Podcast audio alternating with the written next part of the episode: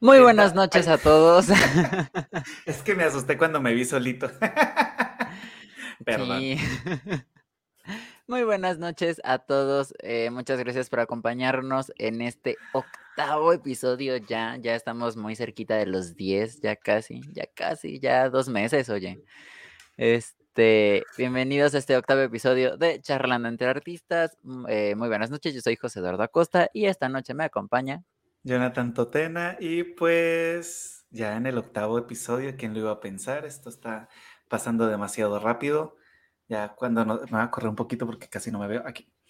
Ya cuando nos demos cuenta, esto va a estar en el episodio 100. Ah, ya, ya, yo bien emocionado, ¿no? Pero pues sí, la verdad, sí. Sobre todo por la, la bonita respuesta del público. Ha sido bastante gratificante. Sí, la verdad que sí, es que todos han estado aquí al pie del cañón, viéndonos, comentando, preguntando, compartiendo y se agradece bastante. Este, de verdad, muchas gracias a todos por seguir aquí con nosotros. Después de tanto tiempo. Ah, no, mentiras. Bueno, como siempre se me va la onda, ya dije, esta vez no puede irse, no se, no se me puede ir de nuevo. Estoy con todo en las palabras. No se me puede ir de nuevo. Por, por tercera semana consecutiva, ¿estás bien, Jonathan? No, no estoy bien. De hecho, ha sido complicado esto. Pero bueno, aquí tenemos, recuerden que estamos de noveno Festival Internacional Hay Títeres Moviendo al Mundo del 1 de octubre hasta el 28 de noviembre, Teatro El Rincón de los Títeres, aquí en Jalapa, Veracruz. Péguense la pasadita, dense una vueltica, la verdad lo van a disfrutar mucho. Son excelentes funciones. No sé, José Eduardo, si tenga algo que añadir. Eh, sí, la verdad es que yo he tenido el gusto de ver a la- las producciones que hace Merequetengue, que son este, los que están organizando este festival, y son producciones buenísimas, nunca eh, han decepcionado con su trabajo, son muy buenos por algo, han recorrido el mundo eh, con su trabajo, y aparte que el trabajo con títeres muchas veces decimos, es que es para niños, y sí, hay mucho trabajo de títeres para niños que es muy bueno, pero también mucho trabajo de títeres para adultos que también es muy bueno. Este, siempre es como que importante tomar en cuenta que sigue siendo una forma de arte bastante completa.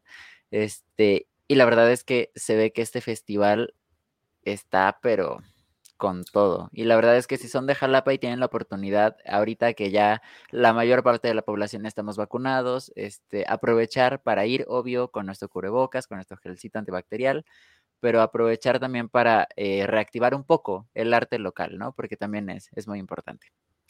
Sí, y cabe resaltar que, bueno, cuando yo estaba en- haciendo una maestría, que no voy a mencionar la escuela, porque pues no nos pagan publicidad, eh, nosotros fuimos en una, una materia que se llamaba iluminación de espectáculos, bueno, algo así se llamaba, y justo fuimos al, te- al, al teatro, se me fue el nombre, el Rincón de los El Títeres. rincón de los títeres. al Teatro Rincón de los Títeres y ahí fue donde nos dieron nuestra, como nuestra clase de cómo se tiene que hacer un tipo de iluminación. Obviamente esa iluminación está enfocada para sus obras de teatro, pero pues, o sea, es un teatro, la verdad, bastante, bastante completo y que Sí. se hizo prácticamente con las uñas.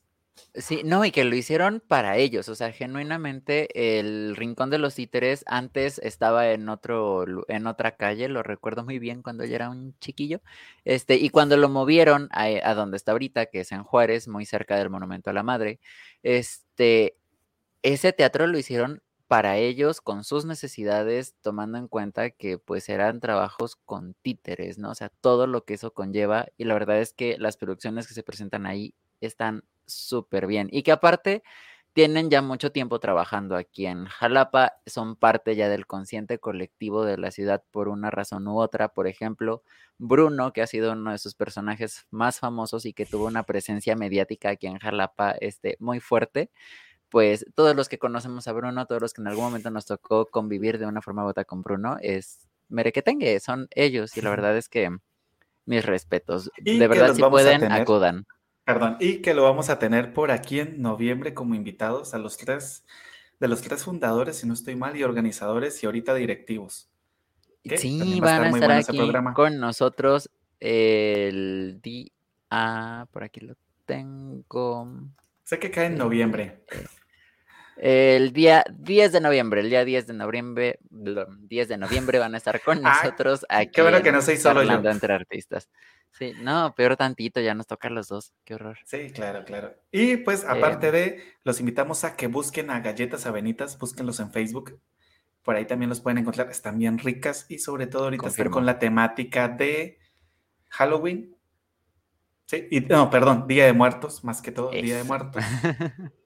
y pues... Sí, recuerden que pueden hacer sus pedidos con Avenitas a través de los teléfonos 2282 41 52 51 y 2281 93 91 51, así como lo mencionó Jonathan, también los pueden buscar en redes sociales, sobre todo en Facebook, como Galletas Avenitas. Y listo, ya para no darle más largas, ahora sí, a lo que vinimos. El día de hoy tenemos un invitado de lujo.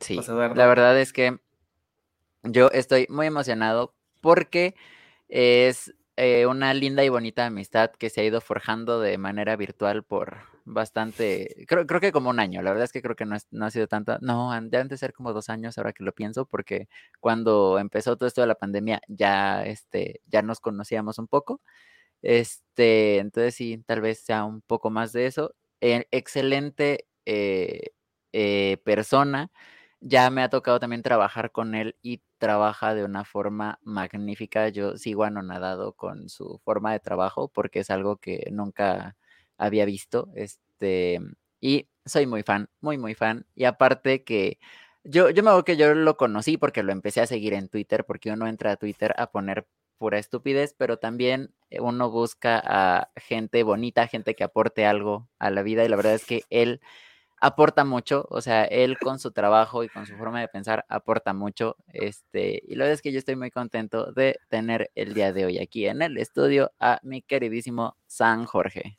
¿Cómo estás? Muy buenas noches. Hola, ay, qué bonita introducción. estoy muy halagado. Hola, ¿cómo están? Muy bien, muy, bien. Aquí andamos. Tú, Jorge, ¿cómo vas? Bueno, también muy bien. Acá andamos un poquito este, resistiendo la vida, resistiendo la pandemia, pero pues acá andamos. Bastante como debe ser. y, cuéntanos, tú eres ilustrador como tal, ¿va? ¿Tú estudiaste ilustración, si no estoy mal?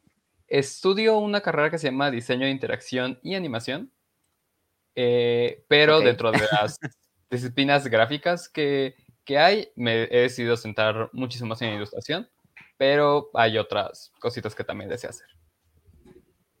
Ok, nice. Por ahí he estado chismoseando el, trabajo. La verdad los, los invito a que se peguen una pasadita por su Instagram. Tiene cosas bastante interesantes. Y bueno, no, yo no, no debo, no me corresponde a mí decirlo. Supongo que más adelante lo irá a decir José Eduardo, pero pues están trabajando ellos dos están trabajando juntos y la verdad están haciendo cosas bastante interesantes. Así que más adelante lo va a decir José Eduardo porque es que soy muy chismoso y si lo digo yo va a quitar el protagonismo a los que verdaderamente tienen que hablar de eso, ¿no? Pero pues el chisme me invade. Porque Pero, me gustó mucho, me gustó mucho, debo aceptarlo, o sea, soy fan. Sí, la verdad es que yo también. O sea, yo y de Jorge no me puede dejar mentir, cuando llegué a él de que, oye, te quiero contratar para este, hacer esto y el otro, yo llegué y le dije, la neta es que yo no sé qué quiero hacer. O sea, visualmente yo no sirvo. O sea, tú vas a tener que, este, hacer todo tú. Este, y él me dijo, ok, a ver, habla, platicamos ahí un rato. Este, y sobre eso él sacó muchas cosas y estoy muy feliz, yo también muy contento. Este, ya, de hecho, ya empecé a, a subir este, lo que me mandó este, Jorge, ya empecé en Twitter, ya está programado también Instagram, creo que para la próxima semana, si no estoy mal, o esta semana, ya no sé. Este, también Facebook por ahí está, ya ahí, van a estar viendo lo que, lo que andamos haciendo, por eso más adelante. Por lo mientras, ¿qué te parece, Jorge? Si nos platicas de ti, ¿tú cómo, en qué momento de tu vida decidiste que querías entrar a una carrera de ilustración y animación y, todo eso? Okay. Ah, yo creo que pues ya llevo dibujando, digo, tengo 22 años y he dibujado yo creo que por lo menos 15, quizás un poquito más de años. O sea, sí ya es un, un restito. Eh, entonces, creo que desde muy, muy chavito, prepa, inicios de prepa, siempre me vi en algo así de diseño, en algo artístico. Eh, solo que al inicio era como artes plásticas. Yo siempre dije, como voy a estudiar artes plásticas, me voy para allá. Eh, después cambié completamente a una ingeniería, pero es un camino muy extraño. Nadie sabe cómo llegué ahí. Estudié cálculo un año entero. Eh, y ya al final fue gracias a una amiga que llegó a esta, a la propuesta de carrera de la universidad donde estoy ahorita. Y pues me encantó, o sea, realmente fue muy interesante. Puedo tener un par de críticas actualmente ya que, ya que estás dentro, ¿no? Eh, un par de críticas de cómo se manejan, pero en general creo que me ha servido mucho para desarrollar algunos aspectos dentro de lo que más me gusta, que es el arte gráfico. A ver, espérame, tengo una pregunta. O sea, dices que tienes 22 años, ¿no? Sí. Empezaste y tienes 15 años de que estás como que metido en esta cuestión de las artes. Del dibujo. Del dibujo, las artes visuales y algo de plásticas. Estuviste en un pedazo de ingeniería y volviste otra vez a lo tuyo. Y volví otra Es que la ingeniería era una ingeniería en videojuegos. En, y en ah, animación. Entonces, yo dije, me, me, gusta, me gustó mucho parte de animación. Y dije, ah, ok, puedo hacer como que esto que hago en, en, papel, como que se mueva y haga cosas. Pero ya viendo bien la carrera, era, o sea, era otra cosa completamente distinta. Entonces fue como, creo que no, no iba por ahí. ok, ok. Wow. Oye, ahora que lo pienso, has hecho un montón de cosas. O sea, digo, pasar por ya tres carreras está. Wow.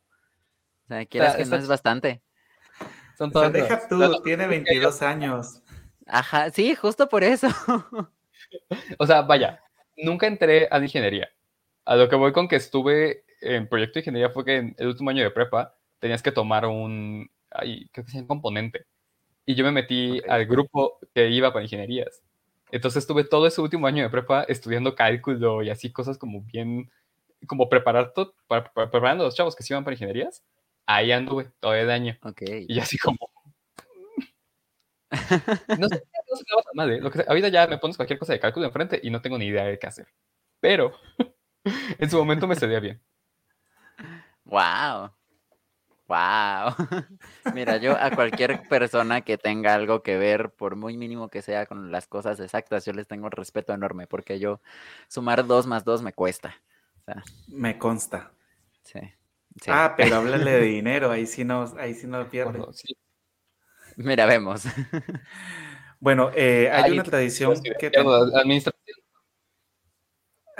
Ok.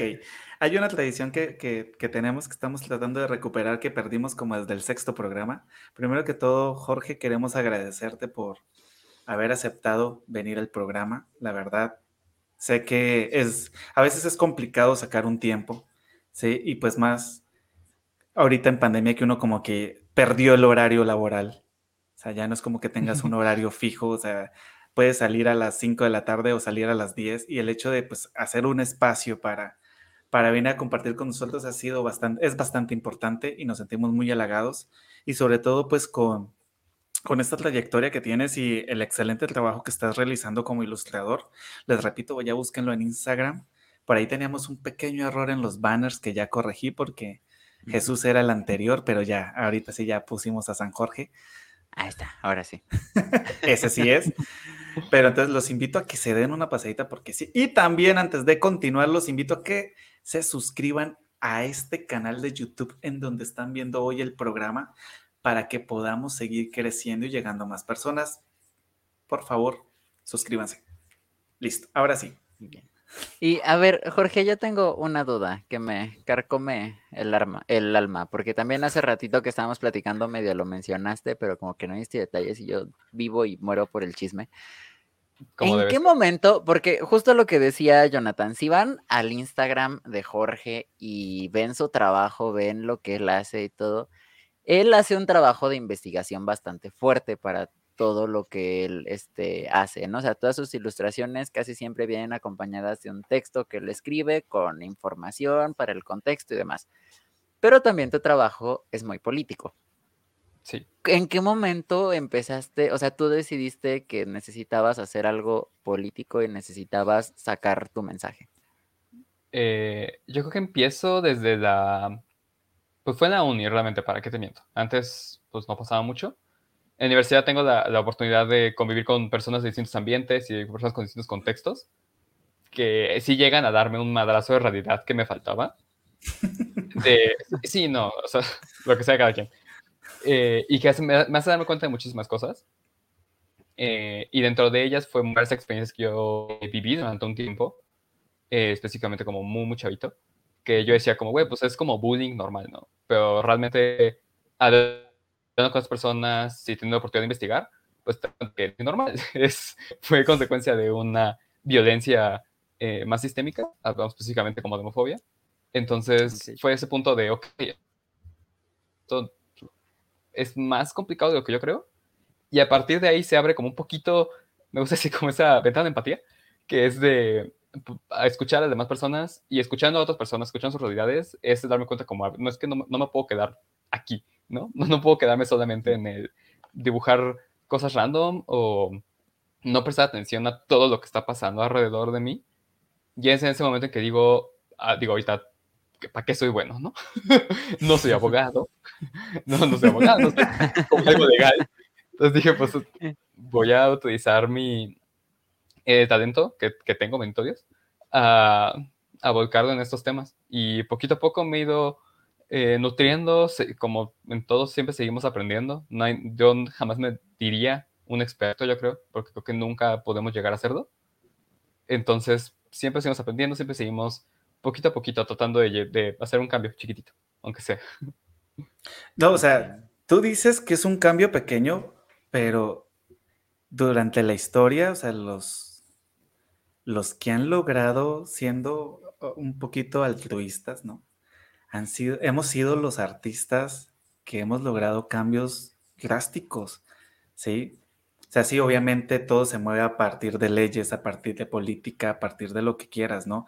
Pero han habido movimientos que los artistas han apoyado y se han, o sea, se han hecho sentir fuerte porque los artistas han intervenido, ¿no? Entonces, yo considero que no deberías decir, sí, tu pequeño cambio, porque la verdad, quieras o no, tal vez de las 500 personas que vean tu, tu imagen, lean tu texto, al menos cinco se van a detener y van a decir, espera, ¿qué está pasando? ¿No? Sí. Sí, y, esas cinco van a ir creciendo y van a ir creciendo con, conforme pues sigas realizando lo que estás haciendo.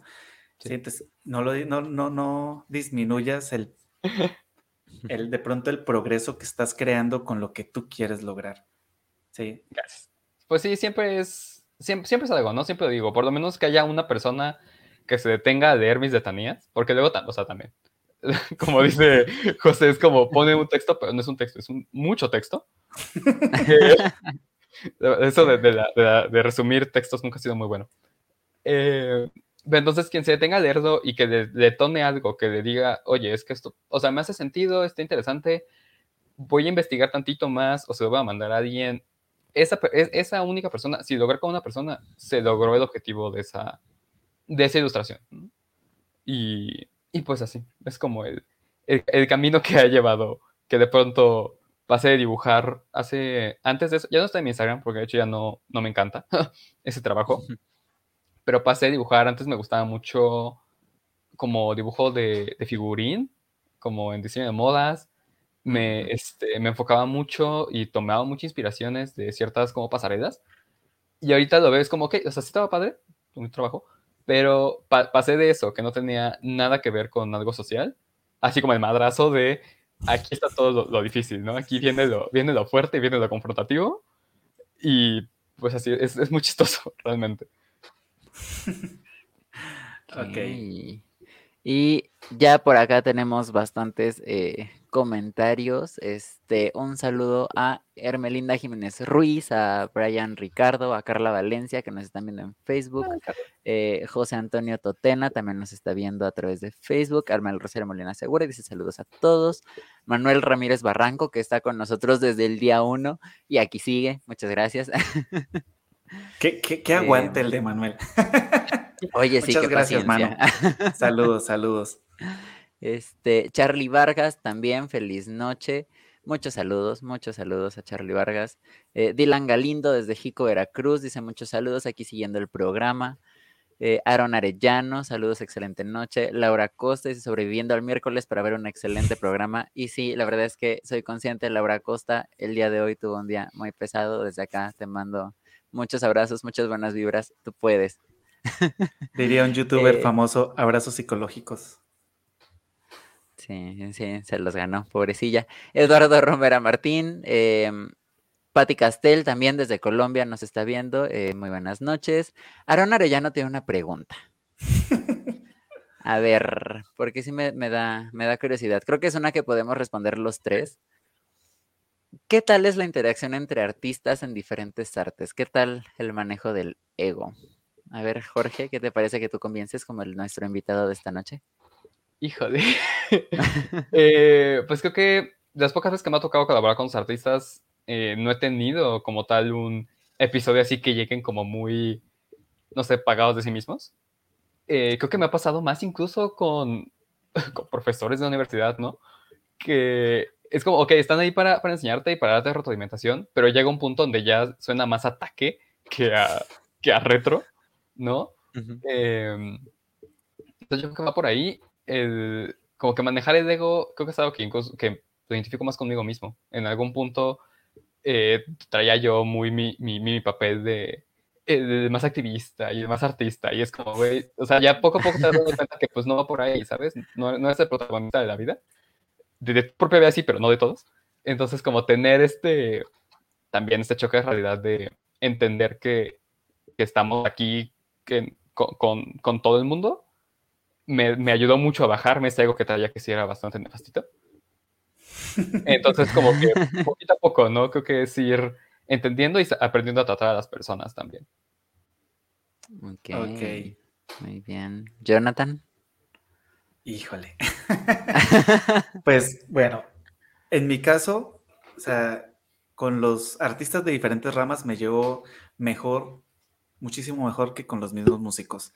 De hecho, mis mejores amigas porque en realidad tengo muchas amigas, más amigas que amigos varones, pues. Mis mejores amigas, todas son bailarinas. O son bailarinas en estos momentos, o han sido bailarinas, o bueno, o sea, tienen que ver con el, mundo del, baile, ¿no? Y pues es que el ego, el ego es cosa complicada, ¿sí? Porque a veces uno siente que no lo tiene, pero en realidad está así como que flotando en el mundo, ¿no? Viene viene de otro planeta. Y e, es muy difícil manejar el ego. Y por ejemplo, en mi caso, yo que soy docente, o sea, a mí, a mí me encantan los estudiantes egocéntricos. porque me encanta bajarles el ego. Ubicarlo. ¿Sí? o sea, yo soy, yo soy ese, ese, típico, ese típico maestro de, con el que llegan así, es que yo soy el mejor. A ver, amigo, no. O sea, tú tienes que trabajar con tus compañeros, puedes tener años de experiencia, pero si no puedes hacer lo básico es como si no, o sea, obviamente no se los digo así, ¿no? O sea, todo va manejándolo pues muy suave para que ellos mismos se vayan dando cuenta que pues, las cosas no son así. Pero sí, sí, sí me encanta, más sobre todo porque yo también soy una persona muy egocéntrica, ¿sí? Eh, a mí me encanta que, pues que me vean al punto de que hice un podcast y no solo un podcast, sino un podcast con transmisión en vivo en YouTube. Entonces, sí, soy una persona egocéntrica, pero siento que con mis amistades, quiero creer, si no me perdonarán, trato de manejarlo, ¿no? Porque también es complicadito, no es como que sepas, no te enseñan a no ser egocéntrico cuando decides ser artista. Pero bueno, esa es como mi respuesta muy ambigua, pero pues es mi respuesta en estos momentos. Egocéntricos. Ah. Fíjate que en ese sentido, cuando yo empecé a trabajar con Jorge el día que hicimos la entrevista, justo me, hizo una pregunta muy parecida. Y yo también, o sea, fue que yo dije, mira, yo soy una persona acá muy egocéntrica, desde que yo me gusta estar en el foco, me gusta estar acá, tener la atención de la gente. Este, y pues en efecto, aquí estamos ahora Jonathan y yo en un podcast que se transmite simultáneamente en Facebook, en YouTube y también lo pueden encontrar en todas las plataformas de podcast como Spotify, Anchor, etcétera, etcétera, etcétera, ¿no? Este, pero justo creo que dentro de la misma comunidad de músicos he encontrado más personas egocéntricas que trabajando con personas de, o conviviendo con personas de otras eh, ramas artísticas, véase cine, por ejemplo, o teatro, o danza. La verdad es que he encontrado que me llevo mejor con esas personas. Eh, es como más sencillo trabajar porque no, no tenemos que estar constantemente ahí validando nuestro trabajo, ¿no? Porque pues como somos de disciplinas distintas, no tenemos que estar ahí este, diciendo, ah, pero es que yo esto, ah, pero es que yo lo otro, ¿no? Porque sí es algo que se da mucho, sobre todo, y me disculparán y me estoy poniendo yo la lápida encima, pero en la comunidad folclórica jalapeña. Baneados de YouTube. ¿No? pero es que también eso es algo muy normal, porque van a cancelar. somos muchos al fin y al cabo somos muchas personas.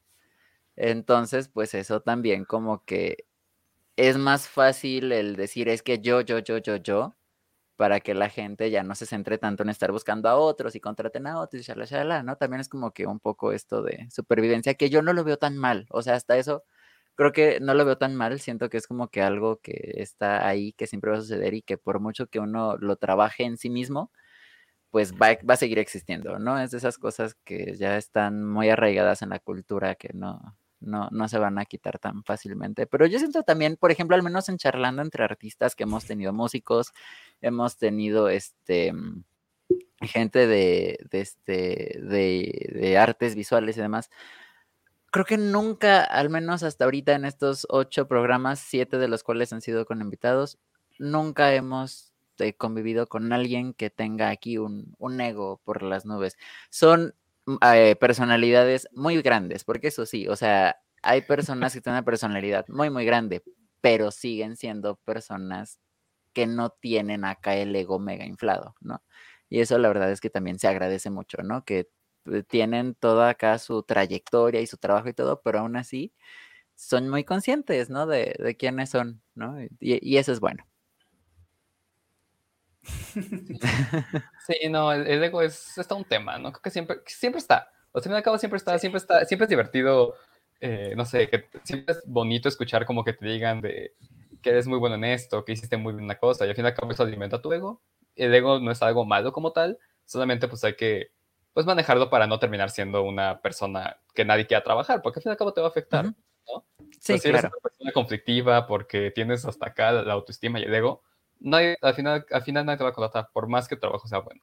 Entonces, pensar también en cómo te puede afectar personalmente, igual le ayude a otra, una otra persona que esté escuchando ahí, que diga, como que me siento identificado con, con el término de Golatra, pues mira. Como algún estudiante. Ah. Estudiante, sí. Bueno, por aquí tenemos más personas. Carla Valencia, eh, acaba de poner ahí el link de tu Instagram para que vayan y lo busquen en Facebook. Ahí estamos en la transmisión en vivo. Pueden buscar su comentario para que vayan directamente con San Jorge. Y tenemos también a Caro G que dice, te admiro mucho Jorge. Y tenemos por aquí a Michi Espinosa que dice, órales, saludos Jorge. Mejor dicho, Jorge trae la fanaticada, todo lo que da. Oye, sí, el super fandom de la vida. Y Ay, perdón. Este, estamos teniendo un poquito de fallas técnicas del lado de Jorge, por cierto. Este, entonces, si ven que en algún momento, eh, justo como ahorita desaparece su imagen, es completamente normal, no se asusten, ya estamos trabajando en ello también con él de forma remota. Eh, ya, ya, ya me escribió. Pero aquí, aquí, aquí todo, todo, se puede. Ustedes confían. Bueno, también por aquí tenemos eh, a Rodolfo, y se saluda a, las colonizadas Jorge. ya volvió. O digamos, de internet me va a jugar la gata no sé cuántas veces. Y a Rodolfo, la colonizada es un grupo de WhatsApp que tenemos, unos amigos y yo. Ah, ok. Entonces, Odi. Justo te iba a preguntar que si tu fandom eran las colonizadas. Debería tener, un, debería tener un nombre para un fandom, pero no es ese. El grupito de, el grupito de amigos. El gran grupito de amigos. Ah, eh, Jorge, no seas malito, si puedes, por favor, hacerlo de ir al. Ah, el micrófono. Subirle tantito a tu volumen. Sí, por favor. Y por aquí tenemos otra pregunta de Diego Martínez. que esa sí va directamente para ti, Jorge, y tal vez José Eduardo tenga un poquito más de idea. Yo sí estoy más perdido en este tema. ¿Qué dice ilustración Yo también, no te preocupes. o tradicional? ¿Qué prefieren? Ok. Voy a dejar que Jorge responda porque yo no sé cuál prefiero porque ya más a rato les diré cuál uso yo. Ok. Eh, yo creo que la neta depende de qué te guste a ti. Es muy común este como bufe entre entre personas que no, que, que la ilustración digital no es ilustración. Y me ha tocado muchas veces que eh, me digan este tipo de cosas, ¿no? Que no soy tan artista como alguien que pinta el óleo o que hace este tipo de cosas. Creo que depende mucho del, trabajo que a ti te guste hacer y del trabajo que tú te sientas cómodo, cómoda, cómodo haciendo para realmente determinar qué es, cuál es tu preferencia.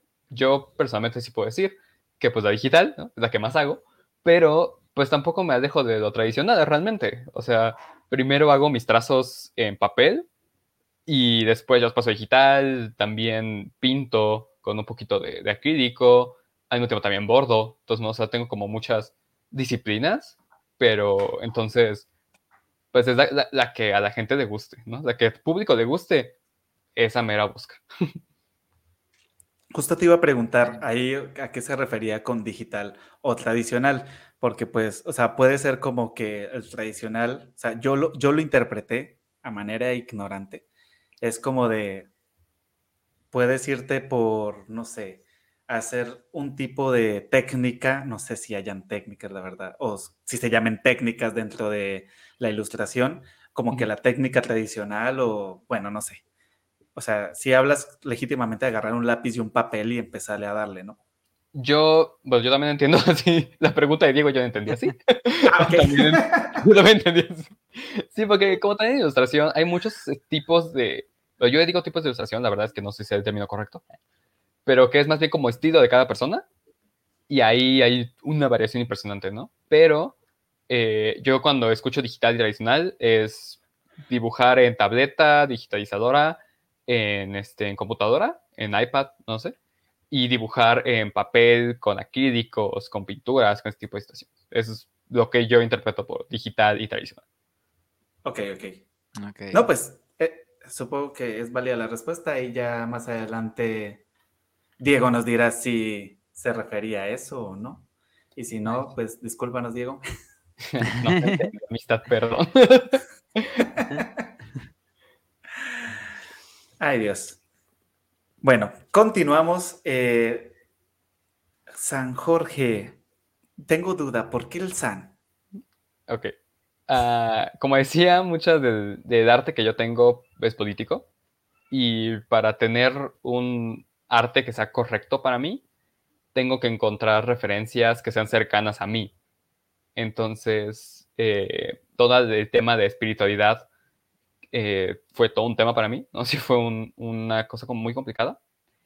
Y encuentro, ya una vez que regreso a, una, a tener una espiritualidad mucho más chida conmigo mismo y ya encontrándome, encuentro entonces una manera de reinterpretar y reapropiarme, bueno, reapropiarnos como comunidad, yo lo veo, de estos discursos que se pueden de vez en cuando decir desde ciertos ámbitos de la iglesia como institución que tienden a ser discursos de odio más que nada, ¿no? Entonces, empiezo... Más me gracias, fíjate. El nombre de San Jorge eh, inició en Twitter, me lo puse como alias solamente. Eh, así, de manera random, dije, pues escucha bonito. Me acuerdo que me estaba peleando con alguien y me dijo algo así. Y dije, pues sabes qué, o sea, si no, si te molesta tanto, pues sí, sí me voy a poner el nombre de santo, como ves. Fue más racionaria que otra cosa. Y ya después, poquito a poco, eh, la, historia de, la historia del mismo santo, la historia de San Jorge, se me hace algo bien bonito. Es una de las primeras historias eh, de príncipes y princesas que existen en el, en el mundo. Entonces, desde ahí que veo esta historia, digo, güey, también se vale que haya gente, ah, no, que hay princesas que no buscan príncipes, buscan princesas también, y príncipes que buscan príncipes, ¿no? Hay gente que no busca ninguna, también se vale. Eh, entonces, como desde esa historia que me, que me gusta mucho, es reapropiarme de manera política del término y llevar a este término sagrado lo que mucha gente dice que es un pecado, ¿no? Entonces, es, es eso, es un ejercicio de reapropiación que lo he hecho poco a poco mi identidad, porque es algo que, que me gusta mucho. Realmente la manera en que, si ven mi trabajo, mucho tiene que ver con interpretación religiosa, es algo que me encanta, es algo que conozco mucho, que me ha dado la oportunidad de, de leer y aprender, y que saco una cantidad de referencias impresionantes, ¿no? Y hay cosas bien bonitas. Cuando, muchas veces cuando escuchamos religión y diversidad, es como, ¿no? Opuestos, ¿no? Ajá, es como, sí, luego luego el odio, pero fíjate que hay cosas, hay ejercicios de resistencia dentro de la misma iglesia que son bien bonitos. Hay cosas como la religiosidad popular, hay gente que se identifica mucho con la Santa Muerte incluso, ¿no? Que tiene que ver y no con la religión católica. Hay figuras como San Sergio y San Baco, que son unas personas que poquito a poco le han ido cambiando, porque institución, eh, a la historia, pero originalmente hicieron una ceremonia que era pues, casi casi un matrimonio. O sea, no había diferencia entre matrimonio entre hombre y mujer y lo que hicieron ellos en esa época. Y poco a poco le fueron cambiando, así como, no, es que se hermanaron. Eran muy buenos amigos, como historiadores. ¿No? Este.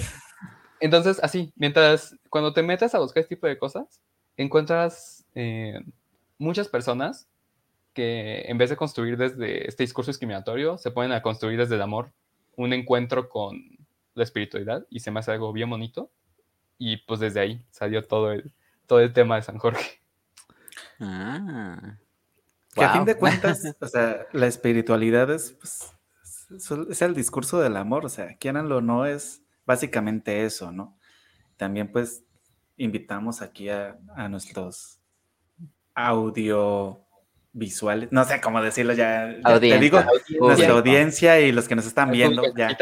Intenté ser, intenté ser educado, pero no sé cómo, entonces, a, la audiencia y a los que nos están viendo, que pues la verdad, o sea, la, mejor manera de mostrar espiritualidad es en el discurso del amor. Paremos de contarnos, sí, de ama a tu prójimo como a ti mismo. Es lo, es lo, es el, siento que puede ser lo mejor para demostrar una verdadera espiritualidad.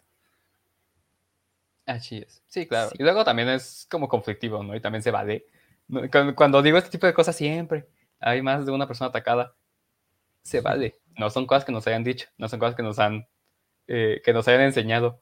Es normal, pero poquito a poco si tenemos esta apertura a escucharnos como, como iguales y como personas que somos todos, podemos encontrar puntos en común muy, muy bonitos. Entonces, pues que nadie se ataque con lo que acabo de decir, por favor.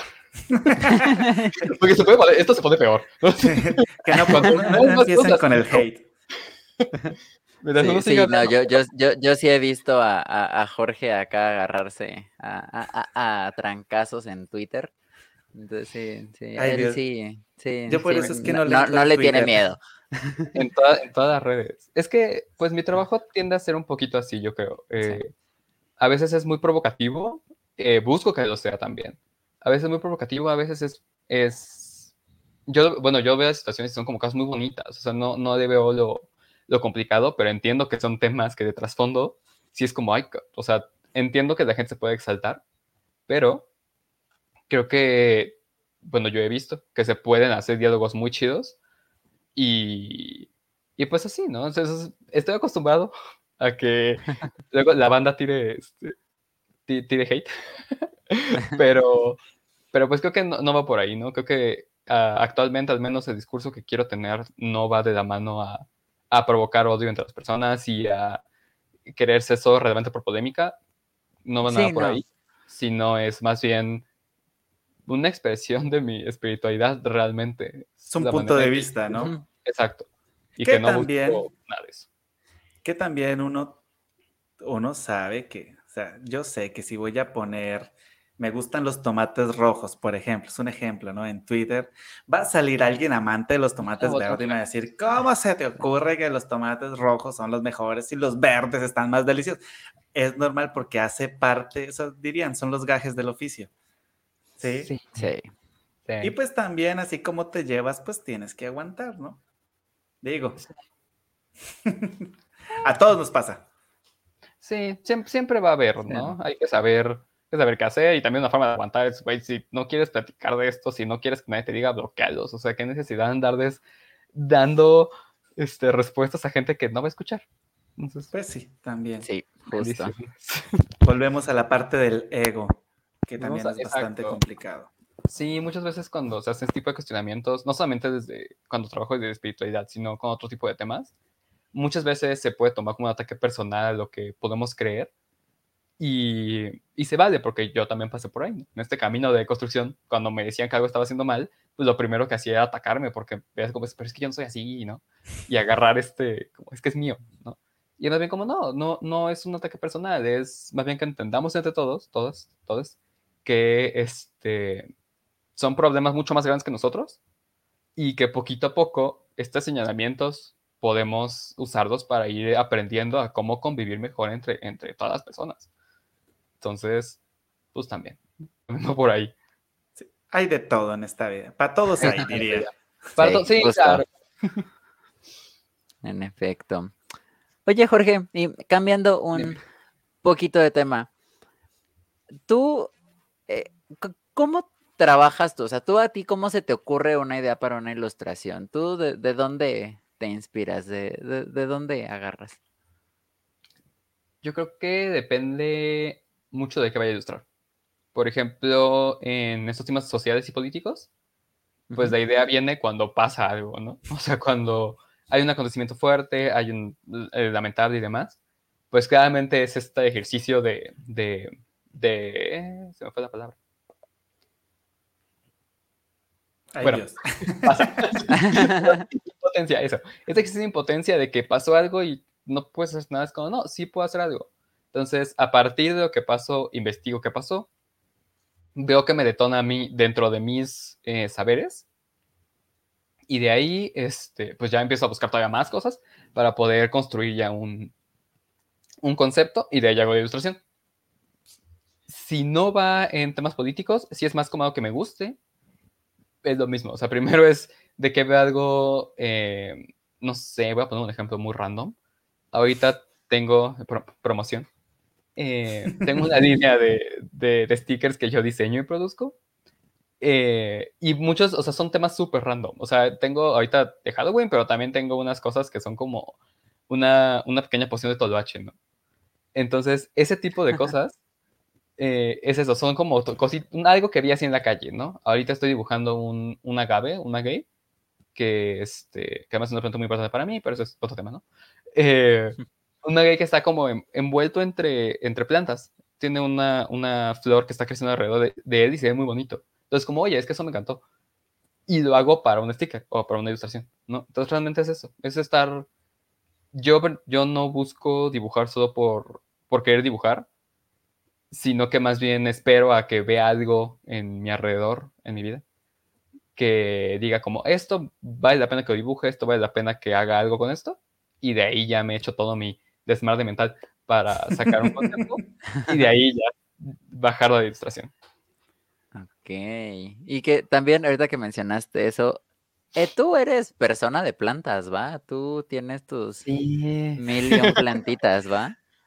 Sí, me lo diseño de las plantas ahorita en cuarentena, en un periodo... Eh, es que sí es cierto, fue un periodo donde tuve que tomar terapia, incluso fue un periodo un poco difícil, eh, un poquito de salud mental, ¿no? Tuve... No fue depresión como tal, porque no llegó a tanto, pero sí fue un periodo muy complicado. Y en este mismo periodo en el que empiezo a tomar terapia, empiezo a comprar plantitas y encuentro mucha, mucho consuelo y mucha relajación en tenerlas. Y pues, o sea, lo que era una planta, ahorita ya es que la mitad de mi cuarto parece jungla. Y ahorita tengo como 17, poquito más plantas en mi cuarto. Y es un cuarto, pues no está acá, tú digas el gran cuarto, es un cuarto chiquito. Entonces toda una esquina está plagada así de plantas. Espero que mi esposa no esté viendo esto. Ya le puedo dar de lo que necesite. No, no, no, no. No, porque ella ya tiene hasta su huerta, entonces no, dejemos ahí, dejémoslo en huerto. A mí me falta, falta mi cuarto, sí lo quiero hacer, nos falta un poquito de espacio, pero ahí voy a ver, lo acomodo un día de estos. Así, tumbo una pared y sale el tumbo huerto. Una pared y lo acomodo ahí. Este, no, pues hay muchas cosas que se pueden hacer con poquito espacio, incluso en huertos hay mucho huerto urbano, que es un movimiento que es más bien chido. Y así en guacales, en guacales sacas papas, sacas zanahorias, sacas betabeles, ¿no? O sea, es padrísimo, con un poquito, un poquito de ingenio, paciencia, un chingo de paciencia y tolerancia a la frustración de que matas un frijol, este, Me, me pasó, maté dos frijoles. Entonces, es muy específico, pero es que es cierto. yo no lo quería sembrar, fue muy random. Es casi de que lo aventé a un vasito con agua, con una, estaba germinando otras semillas y aventé dos frijoles y se dieron. Entonces sacó la semilla y la raíz y todo. Y entonces lo planto, lo dejé tantito más en el sol y se me murió. entonces como... Chale, mi frijolito. ¿No? Entonces... También las plantas enseñan mucho lo que sabe cada quien. Las plantas pueden enseñar mucho para la vida. Sí. Oye, y es que justo saqué esto a colación porque eh, tú, me acuerdo que durante un tiempo también hacías tus macetas. Todavía las hago. sí, o sea, y, si no mal recuerdo, también las vendías. se intentó, no funcionó. Ah, chale. Porque sé cada quien. El emprendimiento no. Sí, no. Parte, y parte es que cuando las publico no vendí nada y me, me, me bajoné mucho que no se vendió ni una. Entonces, como que ahí me, fui para abajo y realmente ya no quise continuar el proyecto. Actualmente, si, alguien quisiera, le puedo pintar una maceta. Ahí desde pase, pero ya como tal un proyecto únicamente de macetas no tengo. Pero pues sí, yo las pinto para que se vean como bonitas y así ya, que, que, decoren más, ¿no? Que no solo sea la, la de barro, que a mí personalmente no me gusta, pero... Darle una casa digna a sus plantitas en una casa digna verdaderamente. una, una, casa artística, más que digna, artística, a las plantitas. Pues luego pues hay unas, digo, yo no tengo plantadas realmente caras, han sido pues, pues normales, ¿no? Precio de planta. Pero pues luego sí es como, o sea, de, que ya compraste la tierra, ya fuiste, ya fuiste al vivero, ya hiciste todo eso, para que esté una está toda fea, pues ya. ya, ya la pinta, ¿no? Ajá, pues ya, ¿qué más? ¿Qué falta? Ya invertí mil pesos, puedo invertir los otros 200 en decoración. Ay, sí, sí hay, sí hay plantas que valen de que 25 mil pesos y cosas así, y es como, ay, Dios mío. Gente, quien lo tenga para pagarlo, qué bueno, y luego regalan un pisito. No te sé que yo no soy persona de plantas y esto que acabas de decir a mí me sorprendió mucho. Vuelvo y repito, no lo hagan en casa, esposa mía. No compres plantas caras. Cambiemos de tema porque si no. Por favor. Por aquí tenemos una pregunta. Tenemos una pregunta de Chanti. Ella también ha estado muy pendiente, Chanti Altamirano. Dice: ¿En qué momento y por qué decides dedicarte a la ilustración? Ok. Eh, el momento, yo creo que fue por ahí de prepa. Creo que fue como más por ahí el por qué, para, si te soy realmente honesto, fue porque es para que yo era bueno. O sea, no fue que dije, me voy a enfocar en esto y voy a trabajar un chingo. O sea, sí trabajé un chingo para llegar a donde estoy, pero eh, a lo que voy es que no fue como que agarrara una pasión random que nunca había hecho y de ahí me hice una carrera. No, o sea, realmente fue de que, pues, ¿para qué soy bueno? Para dibujar. Y lo puedo pasar digital, me fue bien, perfecto. Y de ahí, pues ya emprendí el camino y dije, para esto, esto es para lo que funciona realmente. Y pues para ahí, pero así fue como por ahí de prepa, que fue cuando me compro ya una computadora donde podía dibujar digitalmente, que ya empiezo ya como a trabajar de y aprender de, porque además tomo clases de, de dibujo hasta que entro a la universidad. O sea, todo lo que sé realmente es autodidacta, es de estar dibujando día y día y día, estar viendo en internet dibujos de otras personas, copiando estilos, copiando poses, copiando mil cosas, hasta que poco a poco fui encontrando un estilo que ya siento más mío, para poder entonces eh, experimentar fuera de ahí. Entonces, pues, ajá, momento prepa, ¿por qué? Pues, era para, que para lo que yo era bueno. ¿Para qué te dije? Porque dije, mira, sí se me da. Ok, vamos a trabajar de para hacerlo mejor. Fíjate que ahorita, ahorita que mencionas esta parte de la tecnología, eh, yo doy clases en una, en una secundaria ¿sí?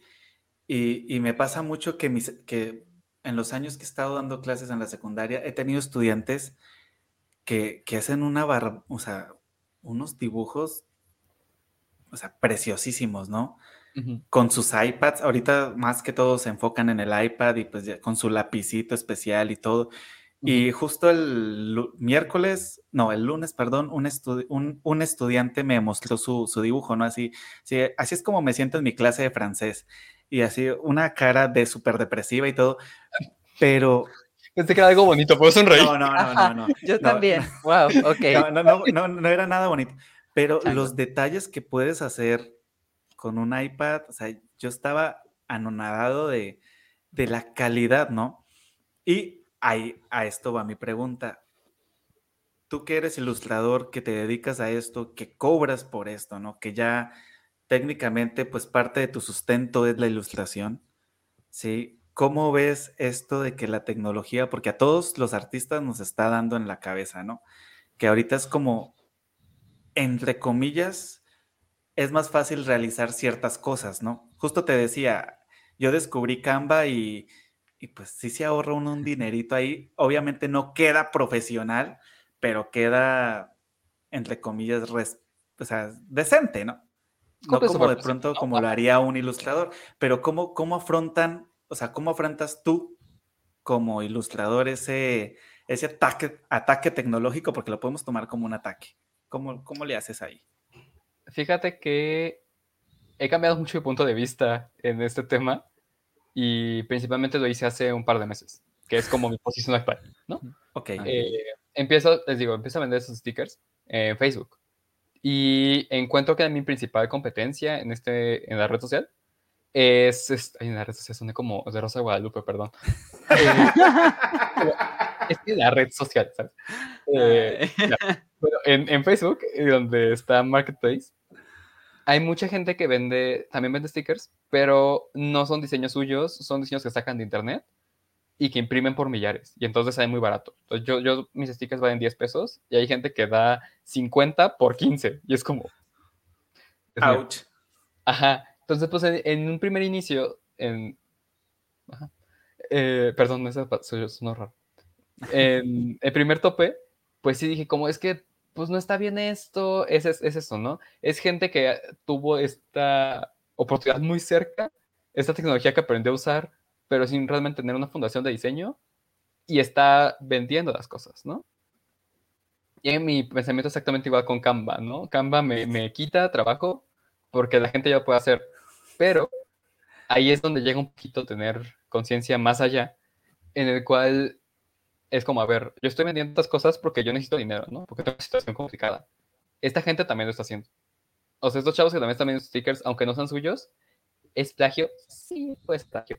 Pero son gente que también tiene una necesidad, o sea, está cubriendo esa necesidad, está tratando de sobrevivir en un mundo muy complicado en este momento. Entonces, pues, ¿qué tanto me puedo yo poner al tú por tú de decir como es que esto no es diseño, es que no está bien, que no sé qué, cuando están exactamente igual que yo, estamos tratando de sobrevivir con las uñas que tenemos, ¿no? Igual con Canva, es, no cualquier persona tiene dinero para andar pagando un ilustrador, un diseñador cada, cada dos semanas 500 pesos para que te haga todo un contenido, ¿no? Y 500 pesos está muy, está muy barato. eh, Confirmo. Entonces, es eso, ¿no? Tener como esta, entender que las herramientas están ahí para quien las quiera usar y quien quiera aprender. Eh, va a haber muchos conocimientos que solo vas a aprender trabajando, no hay, no, yo no soy partidario tampoco de que para ser diseñador tienes que tener la carrera. Creo que hay mucha gente que no tiene carrera de diseñador y de armado impresionante en el mundo de diseño por la experiencia que ha tenido. También es muy válido. Entonces, las herramientas están ahí para quien las puede usar. Cada quien las puede, las tendrá, las estará usando más bien para su propia sobrevivencia. Y pues tener como tantita consideración con ellos y también con quien sí tiene no ya una labor mucho más complicada de, diseño, entender que son cosas diferentes, ¿no? Entonces entender que, ok, esta persona lo está haciendo y lo da muy barato y estas cosas porque no son diseños originales, porque no está haciendo él, ella.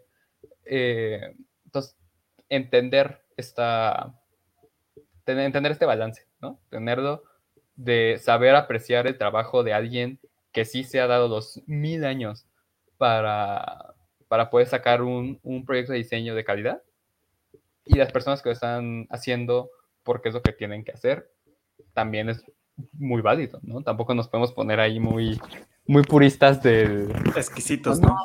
Ajá. O sea, también hay que tener cierta conciencia de que pues, la gente ahorita está bien complicado el asunto, ¿no? O sea...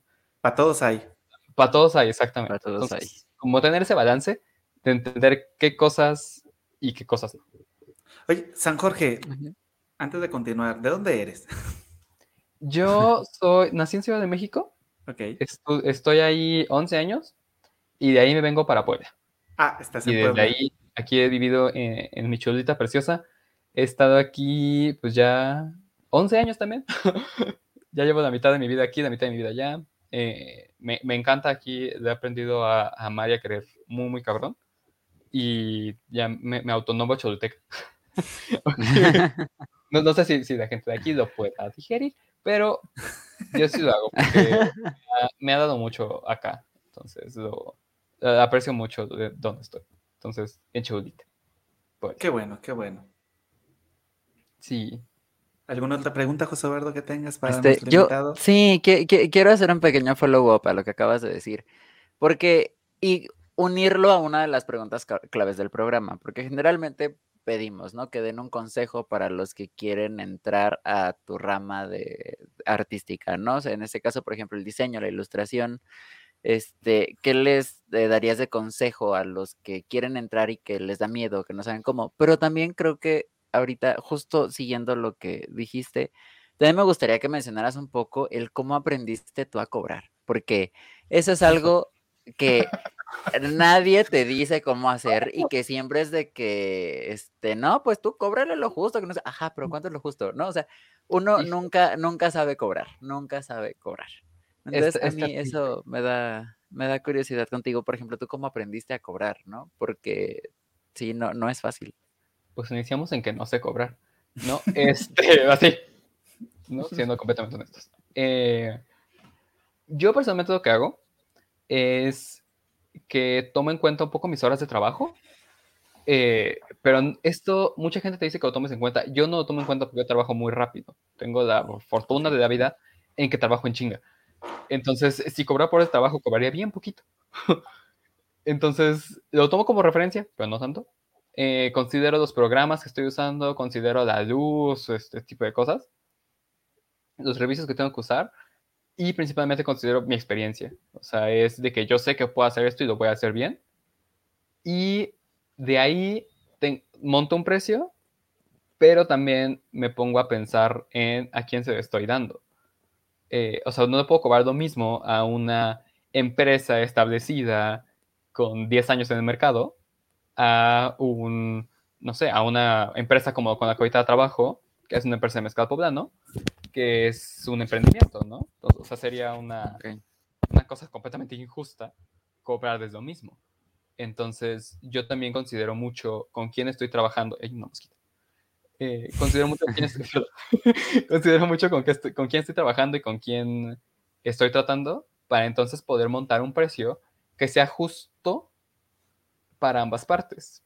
Pero eh, creo también, necesario mencionar, eh, que esto de precio justo es muy complicado porque vamos a lo mismo, esta situación muy compleja del mundo en el cual pues es complicado que te paguen realmente lo que vale un trabajo.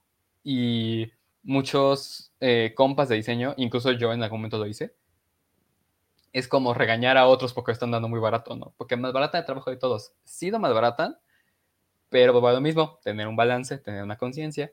Es como, güey, o sea, o cobran eso o no cobran nada, ¿sabes?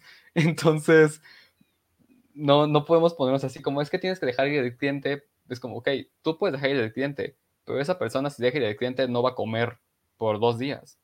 Entonces, hay, veces donde lamentablemente el sistema eh, pues nos obliga a tener que aceptar eh, pagos pequeños. Y pues, mensaje, de esperanza es que me gusta pensar que todo va a cambiar.